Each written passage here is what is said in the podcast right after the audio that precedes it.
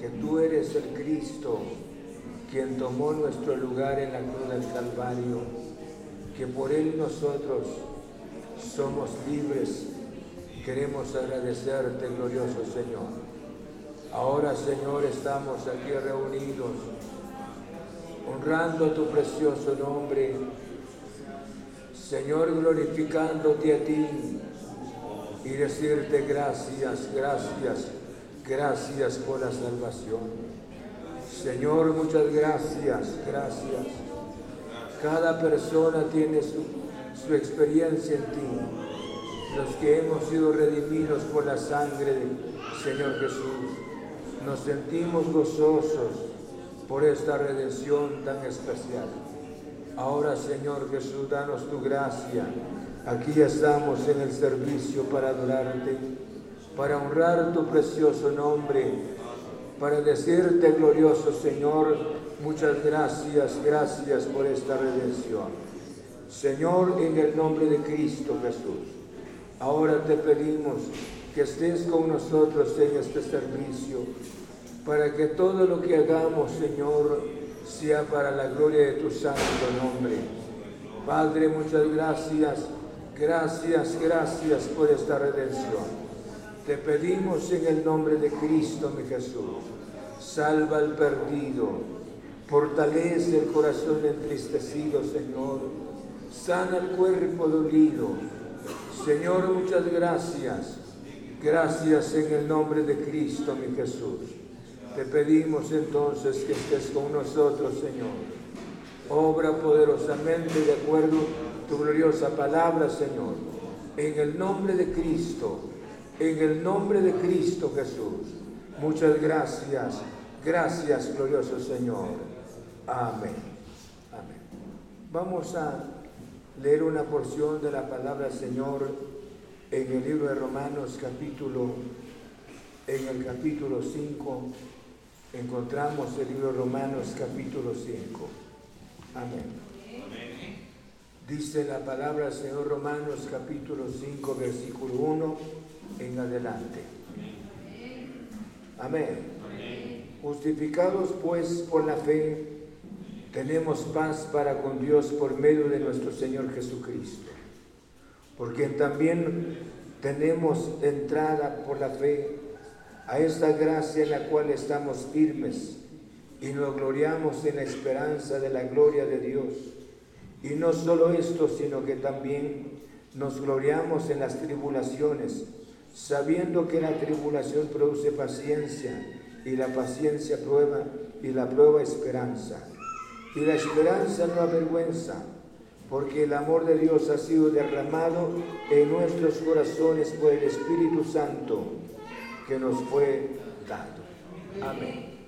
Hermanos, pueden sentarse. Vamos a cantarle al Señor. Vamos a aprovechar el momento de enriquecer nuestro espíritu. Primero adorar al Señor con los himnos y luego vamos a tener las participaciones como también queremos sobre todo oír la palabra del Señor. Cantémosle al Señor, Él está con nosotros. Amén.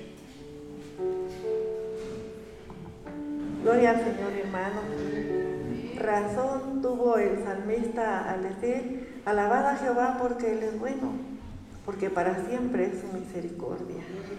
Alabad al Dios de los dioses, porque para siempre es su misericordia.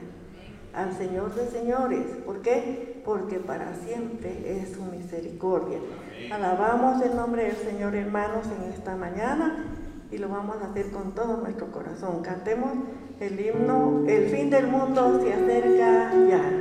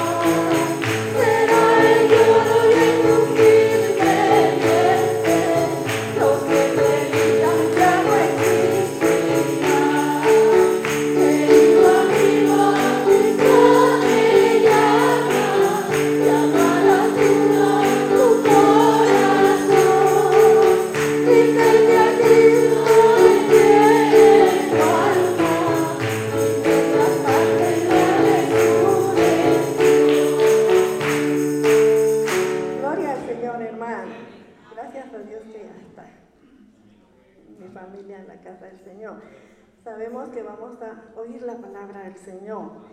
Vamos a seguir alabando su nombre y cantamos el himno, escogido fui de Dios.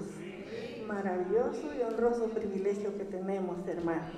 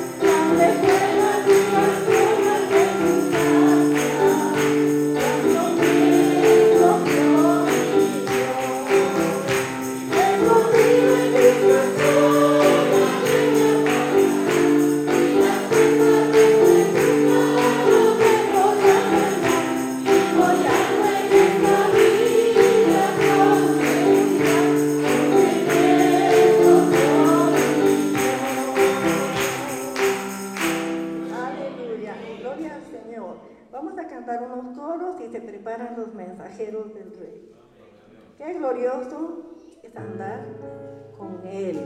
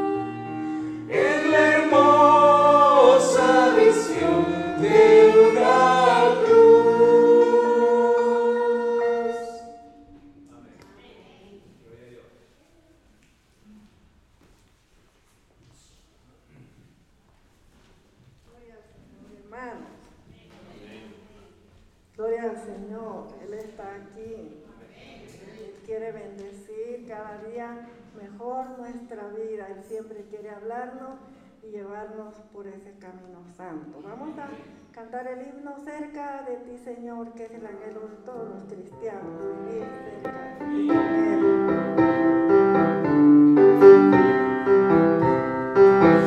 Thank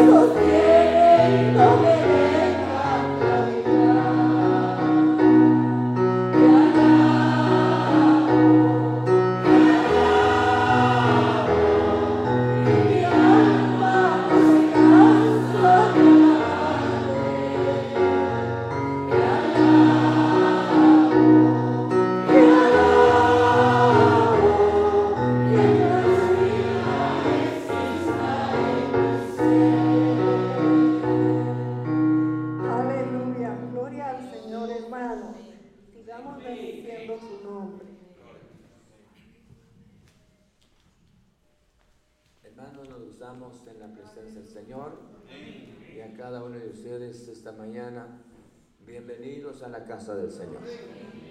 Aquí estamos para honrar y glorificar su precioso nombre. Hemos cantado. Quiero darle la bienvenida al pastor Edgar que está con nosotros. Eh, bienvenido. Yo creo que es la segunda vez que lo vemos en este año. Vemos a su amada esposa que está con nosotros y sus dos princesas, ¿verdad?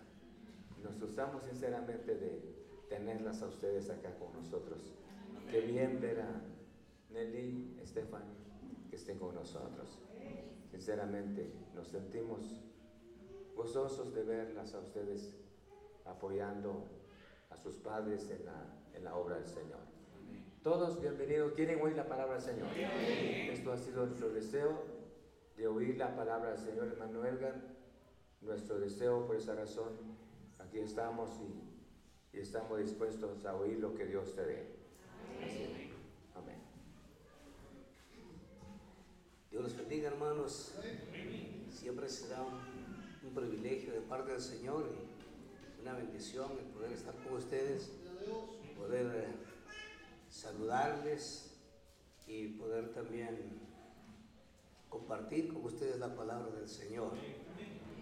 Entendemos que están acá porque quieren alabar a Dios, están acá porque quieren aprender de la palabra de Dios y están acá porque quieren hacer la voluntad de Dios. creo que eso, eso es hermoso cuando venimos a la casa del Señor. Quiero que abra su Biblia, por favor, en el en el libro de Job, el libro de Job, eh, del capítulo 1 y versículo 1 al 5. Capítulo 1, versículo 1 al 5. Ah, ah, me llama mucho la atención estos cinco versículos de la palabra del Señor porque vamos a aprender algunas cosas muy importantes para nuestro diario vivir. Cuando lo tengan, díganme amén, por favor. Muy bien. Dice la palabra del Señor, hubo en tierra de Uz un varón llamado Job. Y era este hombre perfecto y recto, temeroso de Dios y apartado del mal. Y le nacieron siete hijos y tres hijas. Su hacienda era siete mil ovejas, tres mil camellos, 500 yuntas de bueyes, 500 asnas y muchísimos criados, y era aquel varón más grande que todos los orientales. E iban sus hijos y hacían banquetes en sus casas, cada uno en su día, y enviaban a llamar a sus tres hermanas para que comieran, comiesen y bebiesen con ellos. Y acontecía que habiendo pasado el turno los días del convite, Job enviaba y los santificaba y se levantaba de mañana y ofrecía holocaustos conforme al número de todos ellos, porque decía Job, quizá habrán pecado mis hijos y habrán blasfemado contra Dios en sus corazones. De esta manera hacía todos los días. Pueden sentarse, hermano. Muy yo creo que la mayoría de ustedes conocen la historia de Job. Todos han oído de Job. O sea, todos conocemos su sufrimiento, todos conocemos las dificultades que pasó en su vida, todos sabemos que al final de cuentas Dios nos restauró, así que la historia de Job se, se resume de una manera muy práctica, muy rápida, ¿verdad? Y en medio de, esas, de, esa, de, esas, de esa historia se preguntan, ¿por qué le pasó a Job una cosa como la que le pasó? No vamos a poder entender el libro de Job si no hablamos de que sufrió y no podremos entenderlo de que Dios también lo restauró. Pero, sin embargo, en todo este libro de Job existen algunas enseñanzas prácticas de la vida. Entonces yo quiero hablar en esta mañana de ejemplos de vida dignos de imitar, así se va a llamar el tema, ejemplos de vida dignos de imitar. ¿Por qué? Porque nos encontramos con un, con un hombre que amaba a Dios, no aparece como profeta, no aparece como nada, solo aparece la historia de un hombre, pero que tenía un valor importante delante de los ojos de Dios. Y lo, y lo lindo de ello es pensar cómo lo miraba Dios. ¿Cómo nos mira Dios? ¿Qué piensa Dios de nosotros? Porque delante de Dios todo está descubierto. Delante de Dios no es nada oculto. Él, él sabe lo más profundo de nuestros pensamientos, lo más profundo de nuestros corazones. Él conoce nuestra vida, absoluta y total. Y por eso es que cada día de nuestra vida debemos aprender nosotros a vivir agradando a Dios en todo. No solo para agradar a los hombres y, satisfacción personal, hacer bien las cosas, sino que todo lo que hagamos sea para la honra y la gloria de nuestro Dios. Toda nuestra vida. Que nuestros pensamientos le agraden a Dios. ¿Cómo pienso? Que nuestras palabras le agraden a Dios. ¿Cómo hablo? Que mi manera de ser le agrade a Dios. ¿Cómo me comporto en el diario caminar de mi vida? Y entonces para pensar entonces, ¿cómo me mira Dios? ¿Cómo me mira Dios a mí cada día? Y para que Dios me mire a mí de una manera agradable, yo tengo que hacer lo que a Dios le agrada.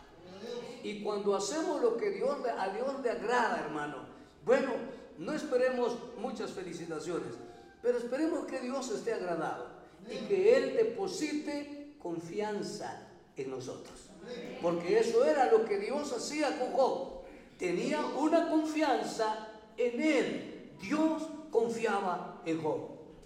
Dios sabía que Job era un hombre que hacía siempre las cosas buenas. Y Dios pensaba en él, de manera que le dijo a Satanás, ¿no has visto a mi siervo que no hay otro como él? ¿Cuánta gente había en ese entonces en el mundo? Pero había un Job. ¿Cuánto pecado había en ese mundo? Pero había un Job. Había alguien que Dios estaba mirando desde arriba y que era modelo de vida. Y por eso este libro quedó para que aprendamos el modelo de vida. Entonces, número uno, ¿cuál es la primera lección? Integridad personal. La integridad personal. Porque Dios se refiere a él al principio como un hombre, lea conmigo el versículo 1, que dice, hombre perfecto y recto, temeroso de Dios y apartado del mal. Imagínese usted a un hombre así. Compárese usted a un hombre así. Un hombre que Dios lo mira así. Que no es el hombre el que lo está viendo. Porque uno como humano puede aparentar lo que no es. Puede intentar llevar una vida que no es su vida. Pero qué interesante es cuando sabemos que el mismo Dios del cielo estaba viendo en ese hombre una integridad, personal, un hombre íntegro, completo.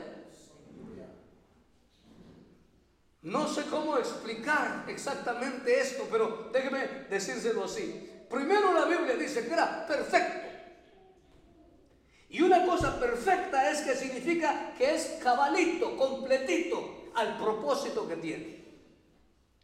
Yo estaba pensando en los, um, en los mecánicos.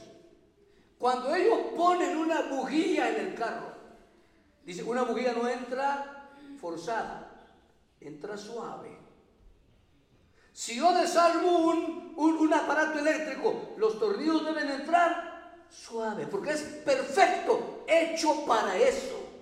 Escúchame bien, hecho para eso. Si ya usted empieza a meter un tornillo y no entra y no entra, usted lo está dañando. Usted está dañando el tornillo, está dañando el, el agujero donde va a entrar, porque no fue hecho para eso. Ahora, la Biblia dice que nosotros fuimos hechos para la alabanza y la gloria de Dios. Y dice que Job era perfecto. Estaba caminando al propósito que él había sido hecho. No era forzado. Lo estaba haciendo bien. Por eso, hermano, debemos intentar en nuestra vida cada día vivir agradando a Dios. Debemos tratar de hacerlo cada día y no sencillamente con un esfuerzo humano. No, usted no va a entrar a un lugar donde no está hecho para ese propósito. Pero usted y yo podemos entrar fácilmente a agradar a Dios porque para eso fuimos creados. Fuimos creados para agradar a Dios. Y por eso cada día de nuestra vida nosotros debemos agradar a Dios. No debo decir, estoy luchando por agradar a Dios. No, debemos agradar a Dios. Porque para eso nacimos, para eso vivimos, para eso Dios nos creó. Y ese hombre era tan íntegro en ese sentido que estaba viviendo como a Dios le agradaba. Era recto, dice también. Era un hombre recto. Yo podría decir correcto. Si era recto, es que hacía las cosas tal y como eran. Su sí era sí, su no era no. Lo bueno siempre era lo bueno y lo malo siempre era lo malo porque era un hombre recto. O sea, Dios estaba viendo en ese hombre una rectitud en todo.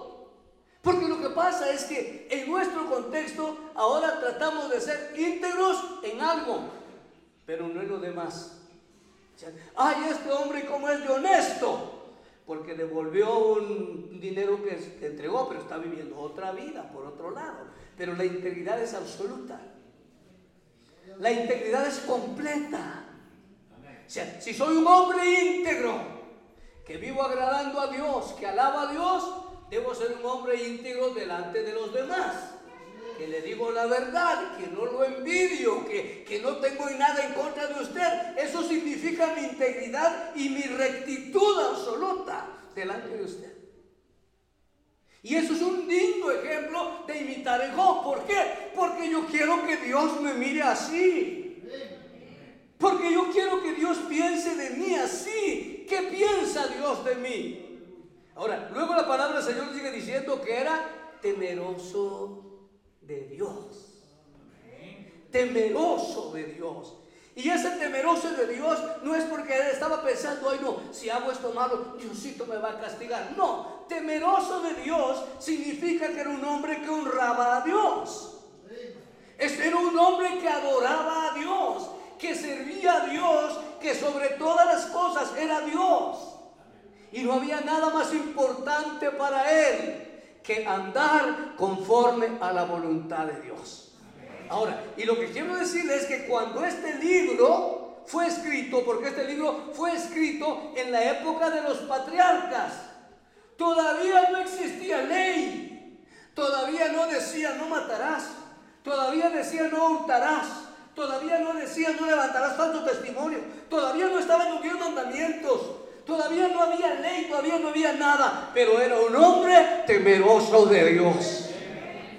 Qué tremendo, hermano.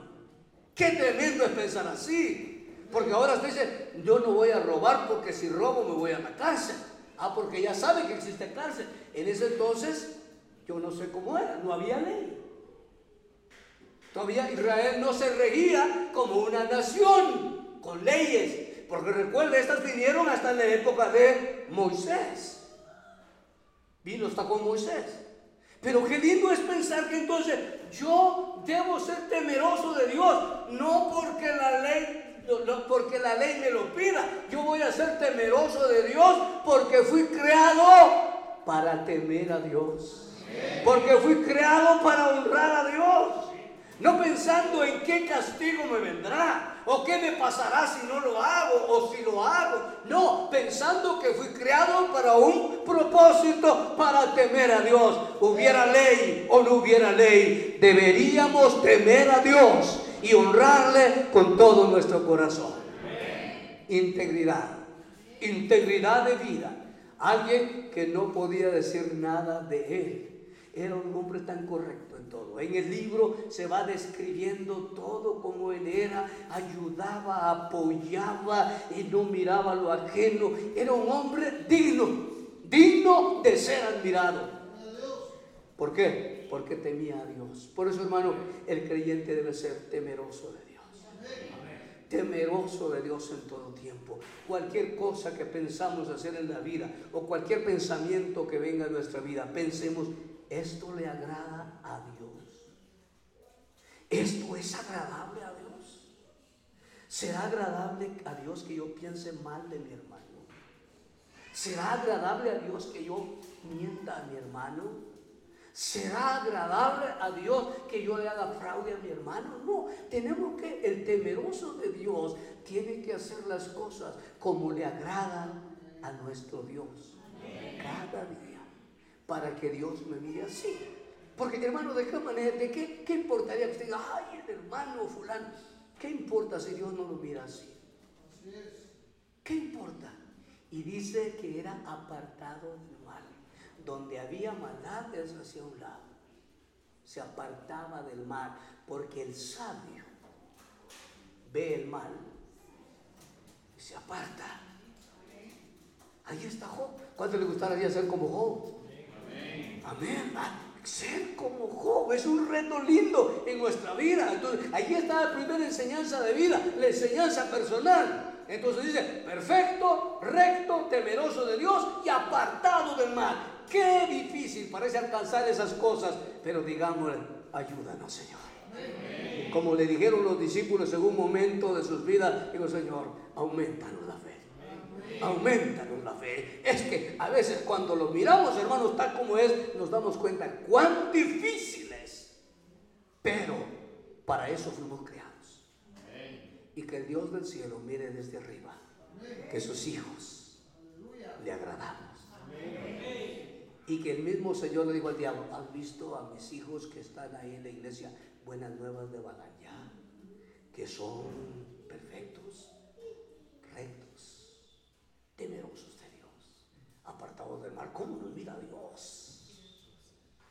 Porque ese debe ser el, el bien último de nuestra vida. ¿Cómo me mira Dios? no cómo me miran los demás. ¿Cómo me mira Dios? Y ese debe ser el objetivo cada día de mi vida. ¿Cómo me, cómo me mira Dios? Y por eso debo pedirle a Dios cada día de mi vida ser agradable en todo lo que hago. Amén. Segundo, dice la Biblia, y, le va a parecer esto increíble a usted. Y dice, e iban sus hijos y hacían banquete en sus casas, cada uno en su día, y enviaban a llamar a sus tres hermanos para que comiesen y bebiesen con ellos. La segunda enseñanza de vida, el segundo ejemplo de vida que debemos imitar es la unidad familiar. Escuchen bien, unidad familiar. Y este joven era capaz de mantener a su familia unida. Diez hijos, tres, siete varones y tres mujeres, cada quien ya viviendo en su casa, cada quien ya con su pareja, cada quien ya con hijos. ¿Cuántos eran entonces? Pero en una familia unida. La unidad familiar, hermano, es fundamental. Porque cuando no hay unidad familiar, no vamos a poder disfrutar la vida abundante que Cristo da. Si tenemos problemas entre hermanos, si tenemos problemas entre, entre familia, la gloria de Dios no va a ser manifestada en nuestra vida y no vamos a ser felices exactamente en ello. No vamos a poder serlo. Porque no existe esa unidad familiar. ¿Sabe que, vivimos en un mundo donde casi ya no hay unidad familiar? Y que a veces se compite entre hermano y hermano. Se compite. Y a veces quisiera un hermano que el otro esté peor que él. En lugar de echarle la mano y levantarlo. Yo admiro esta familia. Cada día estaban unidos. Era cumpleaños, ahí. Era, era cosecha, ahí. Ahí estaban todos juntos. Yo me imagino cómo se sentía Job contento, porque su familia estaba unida. Hermano, ¿sabe por qué? Porque la familia es la primera iglesia. La familia es la primera iglesia. Esta es nuestra congregación común para todos, pero la iglesia está en su casa. Ese puñito de gente que está ahí, que se quiere, que se ama, que se apoya, esa es la iglesia. Esa es la iglesia por la que murió Cristo en la cruz del Calvario. Y entonces esto nos reta a que en familia debe haber unidad familiar. ¿Y sabe por qué? Porque si hay unidad familiar en familia, entonces la congregación será una congregación unida. Si eso no existe, todo será desunido. Solo es una simple apariencia, pero lo mirará la gente. Pero ¿qué dice Dios? ¿Qué dice Dios? Sé, hermanos, que a veces es difícil. Pero debemos aprender a convivir con la familia, a amar a la familia, a apoyar a la familia, a ayudar a la familia cuando sea necesario. Y disfrutar con la familia y gozarlos cuando dice, ay, fíjate que compré una, una mi vaquita, hoy estoy contento por tu vaquita. Y yo a comprar dos para que te des cuenta que yo también puedo. Así no funciona. Así no funciona. Pero este Job, como era un hombre perfecto para lo que había sido hecho, mantenía una familia unida. ¿Por qué? Porque la familia desunida trae dolor y angustia. Si no miremos a Isaac, pues, miremos a Isaac. La familia de Isaac tiene dos y los dos no se llevan. Y los dos están peleando siempre. Jacob tiene que huir. Esaú quiere matarlo. ¿Cómo se sentía Isaac? ¿Qué piensa usted? ¿Cómo estaba esa familia? ¿Por qué? Yo no sé qué falló ahí, pero algo falló. ¿Y si le que falló? Que Isaac decía mi Esaú y, la, hermana, ¿cómo se llamaba la hermana? Y la hermana Rebeca decía, ay, mi Jacobito. Eso no funciona. No debe haber preferencia en los hijos. A los hijos a todos se les quiere, a todos se les corrige, a todos se les disciplina, a todos se les apoya. Igual. ¿Quiere apoyar a uno? Apoya a todos. ¿Quiere amonestar a uno? Amoneste a todos. O sea, no haya esa preferencia. Sabemos que sí, cuando nace más pequeño, pues ya es, es el muñequito de todo. Pero eso no significa que sea más importante. Que todos tienen su lugar en familia. Y esos son los problemas esos son los problemas que afectan la vida familiar. Pero no saber dónde sucede, aquí no. Aquí no pasa eso. Ustedes lo hacen bien. Gracias a Dios. Pero veamos entonces esto. Y ahí está un problema. ¿Qué pasó en el primer par de hermanos que existieron en el mundo? Algo falló. Ya había entrado el pecado. Ya se había fallado a Dios. Ya Dios no estaba viendo a Adán como perfecto, recto, correcto, temeroso de Dios y apartado del mal. No, ya habían pecado. Ya estaban viviendo una vida diferente. ¿Qué pasó? ¿Qué pasó con los hijos? ¿Cuántos saben la historia? ¿Qué le pasó a Abel? Lo mató su hermano. ¿Quién lo mató? Su hermano. ¿Qué pasó en la familia de Jacob? Algo había pasado. No querían a José. ¿Y qué hicieron con José? ¿Y quién lo vendió? Sus hermanos. Oh. ¿Se da cuenta cómo la Biblia nos enseña a vivir? Así pasó. ¿Qué pasó con David? ¿Quiénes lo envidiaban? Sus hermanos. Los demás estaban oyendo ahí. Yo, yo, yo quiero ir, yo quiero pelear con el gigante. Vente a la casa a cuidar a esas dos ovejas de mi papá. ¿Quiénes lo estaban poniendo en tropiezo? Sus hermanos. Yo no sé por qué Dios puso eso en mi corazón, ¿verdad? Pero son enseñanzas de vida. ¿Por qué? Porque aparte del Espíritu necesitamos aprender bien a vivir como hijos de Dios en esta tierra. Porque no somos solo Espíritu, somos gente, somos familia, somos sociedad. Y entonces, si tenemos familias buenas, tendremos iglesias lindas y tendremos sociedad buena, porque por alguien comienza. No vamos a cambiarlo todo, pero debemos aprender a cambiar nosotros y ser una sociedad diferente. ¿Y donde comienza? En la unidad familiar. Amén. Así que hermanos, yo les quiero decir, nunca se van a pelear por herencias. Nunca peleen por eso. No vale la pena. No tiene sentido. Todo se queda cuando nos morimos. Nada llevamos de esta tierra. Debemos, dice la Biblia, buscar la paz con todos. La paz y la santidad, sin la cual nadie verá al Señor. ¿Cuántos dicen amén? Si estamos aprendiendo, o estamos recordando, estamos diciendo, esto, esto hay que componerlo. Esto hay que hacerlo porque esto es importante delante de los ojos de Dios. Así era Job. Estos primeros cinco versículos me llamaron la atención como usted no tiene idea, de verdad. De verdad que linda es la familia unida. Imagínense que, las nueras y los yernos, ya es un relajo. todos somos diferentes, ¿sí o no?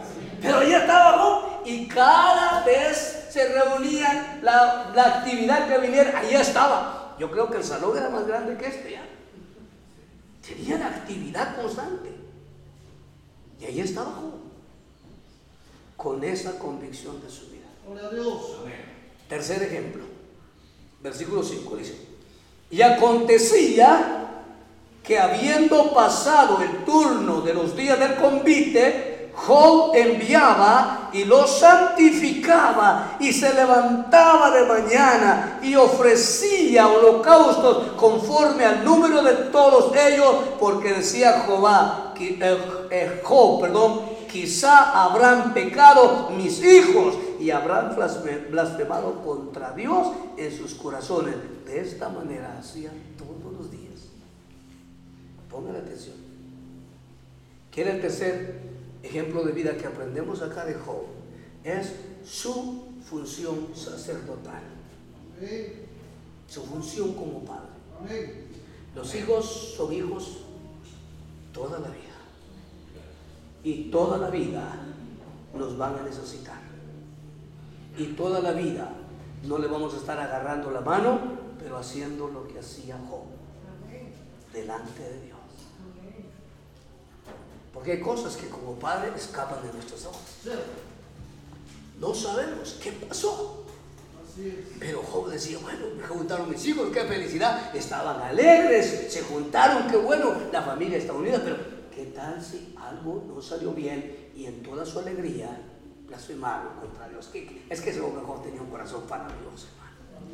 Era un hombre que verdaderamente amaba a Dios, honraba a Dios, temía a Dios. Decía, no sea que hayan hecho algo que no le gustó a Dios.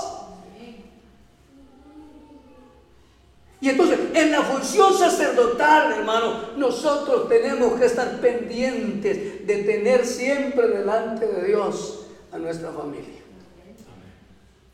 Y esto ya no va solo para los padres, sino todos nosotros hoy tenemos función sacerdotal. Todos nosotros podemos interceder a favor de los demás, pedirles a nuestro verdadero intercesor, a Cristo Jesús, que por favor ayude a cada uno en esos momentos de su vida. Yo no sé, hijo, ¿con quién te, gusta, te? ¿Qué dijiste? ¿Cómo? Yo no sé, pero yo tengo un Dios, Dios, Dios, por favor, aquí estoy. Yo miro a ese joven, hermano. Por eso yo pienso que la familia estaba unida. ¿Por qué le pasó eso? Esa es la gran pregunta del mío. ¿Por qué sufrió? ¿Por qué los perdió todos? ¿Eran muy pecadores? No. Había un proceso que Dios quería demostrar de ese hombre que permitió esa angustia, ese dolor. No la mandó Él, pero lo permitió. ¿Pero por qué? Porque nos está dejando enseñanzas de vida acá. Que también mientras nosotros estamos haciendo la voluntad de Dios, ese Dios está satisfecho. Y por eso Job en una de sus expresiones dijo, y aunque Él me matare, yo en Él confiaré. Yo sigo confiando en ese Dios. Eso era lo que Job pensaba. Pero ahí miren usted cada día, levantando altar. Era un hombre de mucha devoción. De mucha devoción.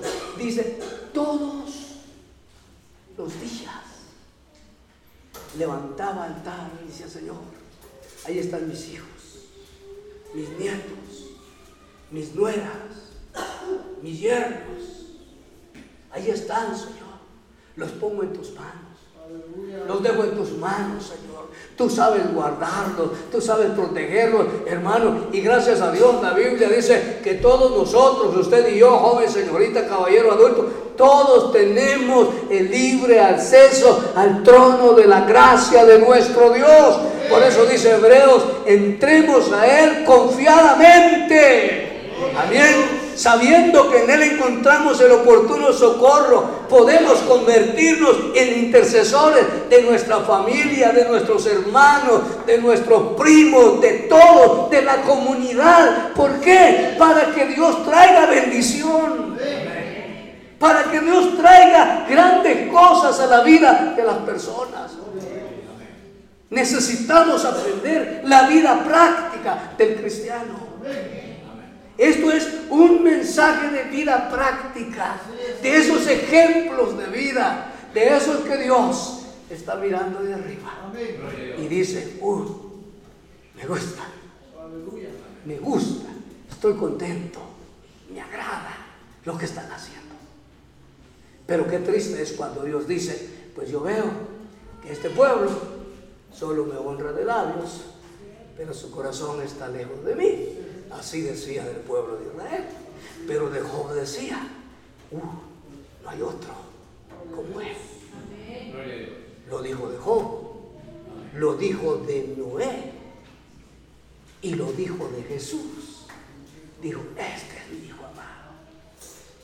En él tengo contentamiento. Estoy feliz por la manera como vive. Estoy feliz por la manera como se conduce. Estoy feliz como hace mi voluntad. Estoy feliz en todo. Hermano, que Dios nos mire así, que debe ser el esfuerzo de nuestra vida. Miren, cuando yo tengo la, oportunidad de enseñar, digo hermano, que no se convierta solo en una religión, que la iglesia no sea la religión, que sea una verdadera comunión con Dios, que sea una verdadera relación con Dios, que juntos, hermano, que nos mirara a Dios a todos como dijeron, ay, los que están allí en el cantón, ¿cómo se llama este cantón? El cantón La Unión, los que están hasta bajito, en el rincón de canción de la Unión, los de buenas nuevas. Yo los miro así, wow, qué lindo. Y entonces nuestra vida cristiana se siente realizada. Y empezamos a ser, aún sin quererlo demostrar, la luz del mundo y la sal de la tierra. ¿Por qué? Porque tenemos esta conducta que le agrada a Dios.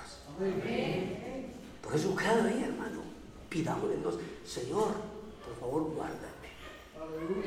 Que este día yo haga tu voluntad guarda mis pensamientos.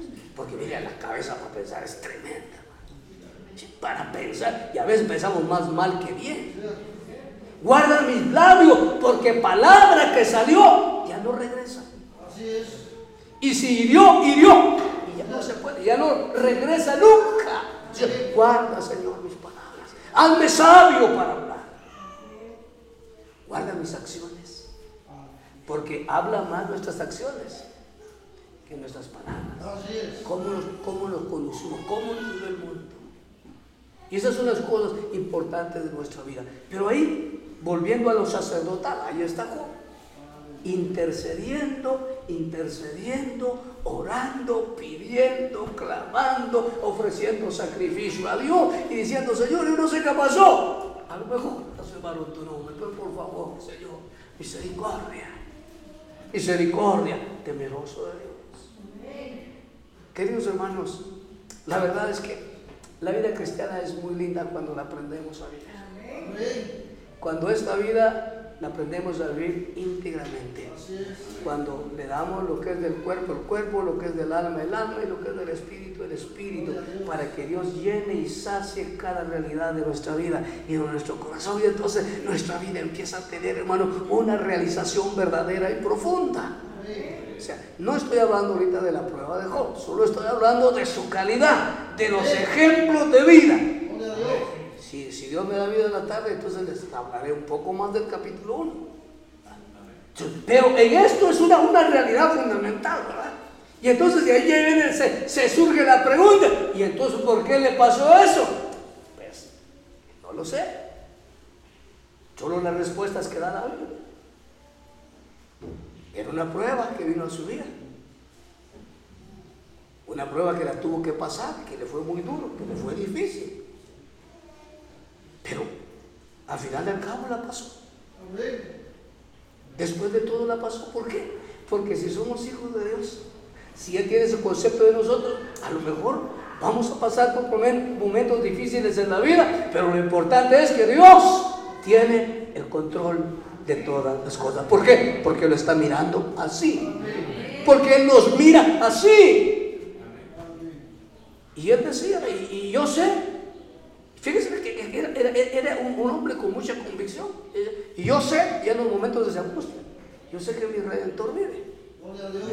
Y después de deshecho este cuerpo, con mis ojos yo de ver a mi Salvador. O sea, que no tenía temor a nada. Lo único que él quería seguir viviendo, justo, recto, correcto, apartado del mal, temeroso de Dios, manteniendo una vida eh, eh, familiar unida y manteniendo su ministerio sacerdotal a la vida de su familia. Eso es lo, lo que a él le importaba. Eso fue lo que a él le importó en su vida. Hermano, esto es un reto para vivir. Es posible vivir como familia unida. Es posible vivir con una vida íntegra. Es posible vivir intercediendo delante de Dios por la vida de los demás. Es posible hacerlo. ¿Por qué? Porque este hombre lo hizo. Fue un hombre como nosotros. No fue profeta, no fue apóstol, no fue nada. Solo era un hombre temeroso de Dios. Hermanos queridos, queremos animarles en esta, en esta mañana a que de veras con todo su corazón pueda usted decir, Señor, yo quiero que esto sea una realidad en mi vida, sea una realidad en mi familia, sea una realidad, una realidad en mi vida cristiana, que yo realmente pueda verme como ese Job que tú mirabas desde el cielo. Porque, ¿Por qué el escritor comienza hablando de eso? ¿Por qué comienza hablando de esa realidad? Y es de donde viene la pregunta, ¿por qué sufren los justos? Es la pregunta del millón, la pregunta de todos. ¿Por qué me pasó a mí, Señor, si yo te buscaba? Yo no sé, cada quien sabe por qué le pasa. Cada quien sabe por qué le pasa. Algunos pasan por descuidados, otros pasan por desobedientes y otros pasan por prueba. Pero cada quien sabe.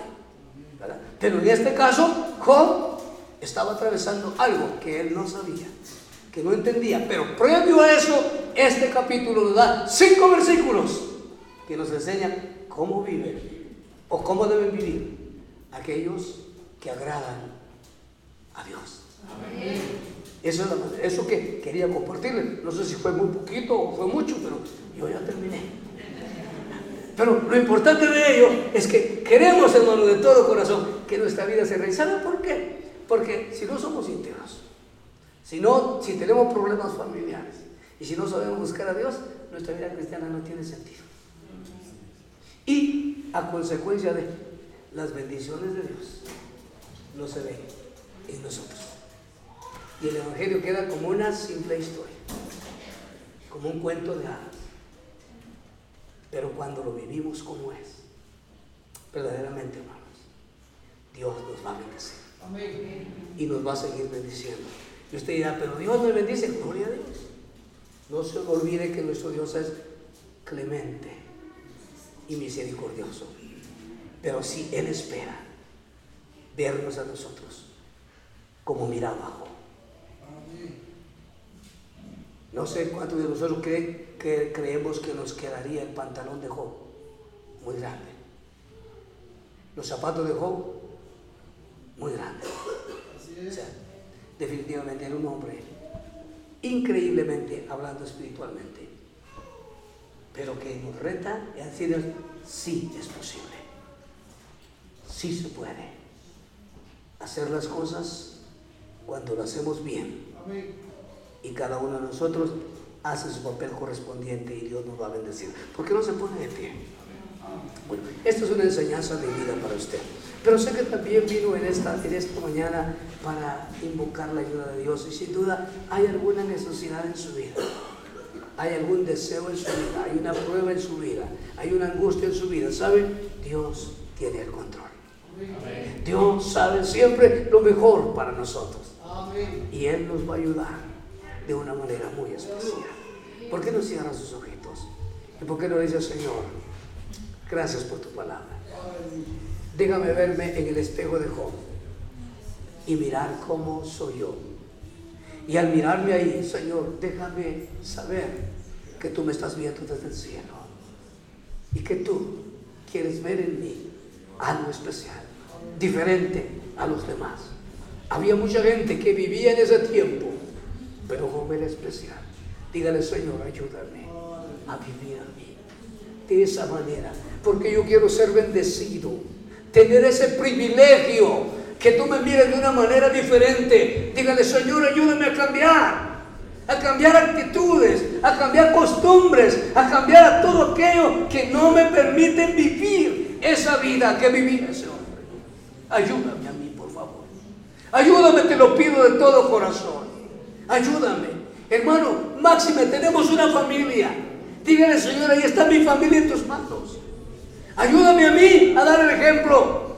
Y por favor, tú bendícelos. Y tú ayúdalos. Y tú cámbialos. Pidámosle al Señor esta mañana. Dios quiere hacer de su vida, de su familia, una familia feliz. Una familia enfocada, una familia con propósito, una familia que agrada a Dios. Dios quiere hacerlo, hermano. Dios quiere traer esos cambios, esas transformaciones a nuestras vidas. Todos, no importando la edad, todos quisiéramos ser como ese Job. Todos deberíamos anhelar a ser como Job. Todos, absolutamente todos.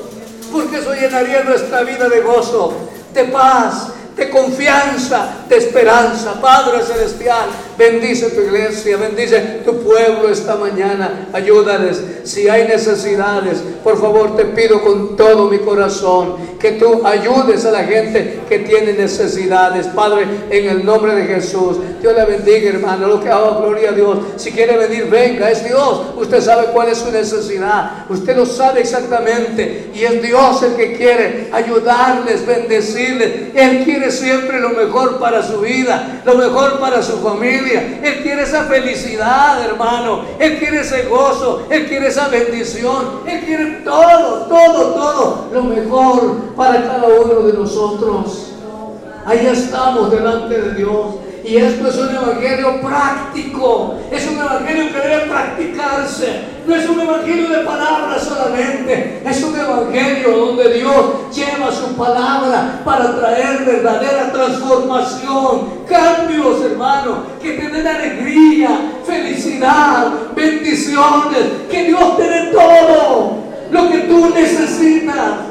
Y aún hermano, cuando esas dificultades están en la vida, no podemos ni siquiera la gracia, la presencia de su Santo Espíritu en nuestras reuniones, porque están esas cargas. Pero hoy es el tiempo de botar esas cargas, comenzando con usted mismo y decirle, Señor, quiero ser un hombre, una mujer íntegra delante de tu presencia, que me mires así como mirabas a Job que me mires así como lo mirabas a Él, Señor. Yo quiero, por favor, que tú me ayudes, que tú me mires, Padre Celestial, que tú me mires así. Te lo pido con todo mi corazón.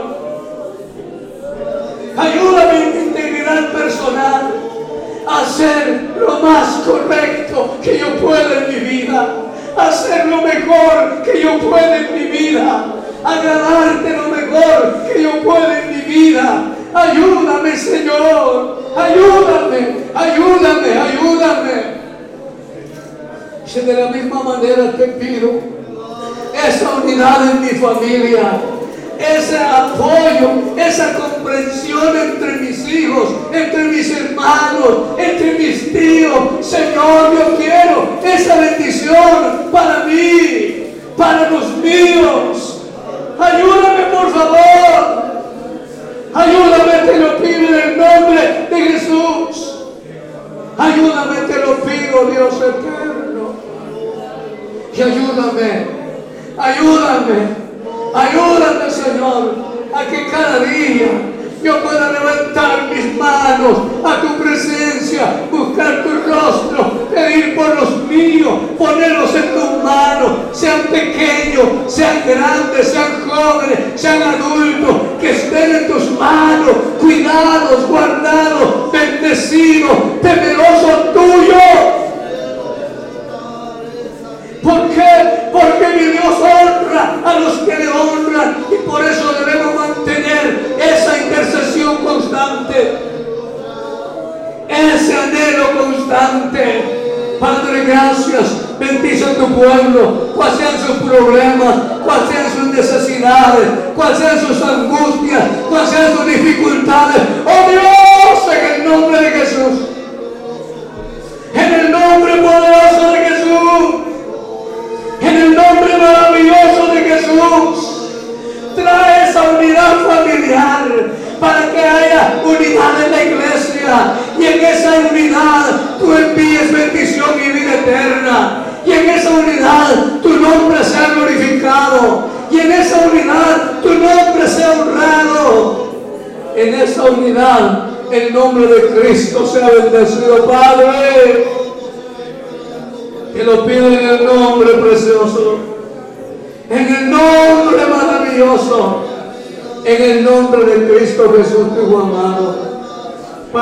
hay algún enfermo esta tarde, esta mañana, Padre Santo, en el nombre de Jesús, que no haya obstáculos que interrumpan nuestras oraciones, sino que nuestras oraciones estén delante de ti. Que nuestras oraciones lleguen al trono de tu gracia. Y llegando al trono de tu gracia, encontraremos el oportuno socorro. Padre, en el nombre de Jesús. Trae salud sobre cada cuerpo enfermo. Trae salud en el nombre de Jesús. Y si son pruebas, Señor, trae la paciencia que le diste a Job. Trae esa paciencia que le diste a él, Señor, para soportar los momentos más difíciles de su vida. Padre Celestial, otras necesidades que hayan en medio de tu pueblo, tú las conoces. El que está triste, el que está preocupado, el que está afligido. Padre, en el nombre de Jesús, ministramos una palabra de libertad en el Espíritu Santo. Una palabra de libertad en el Espíritu de Dios. Una palabra de libertad al triste, al afligido, al acongojado, al confundido. Dios, en el nombre poderoso de Jesús. Gracias, Padre. Gracias por esta mañana. Gracias en el nombre de tu Hijo amado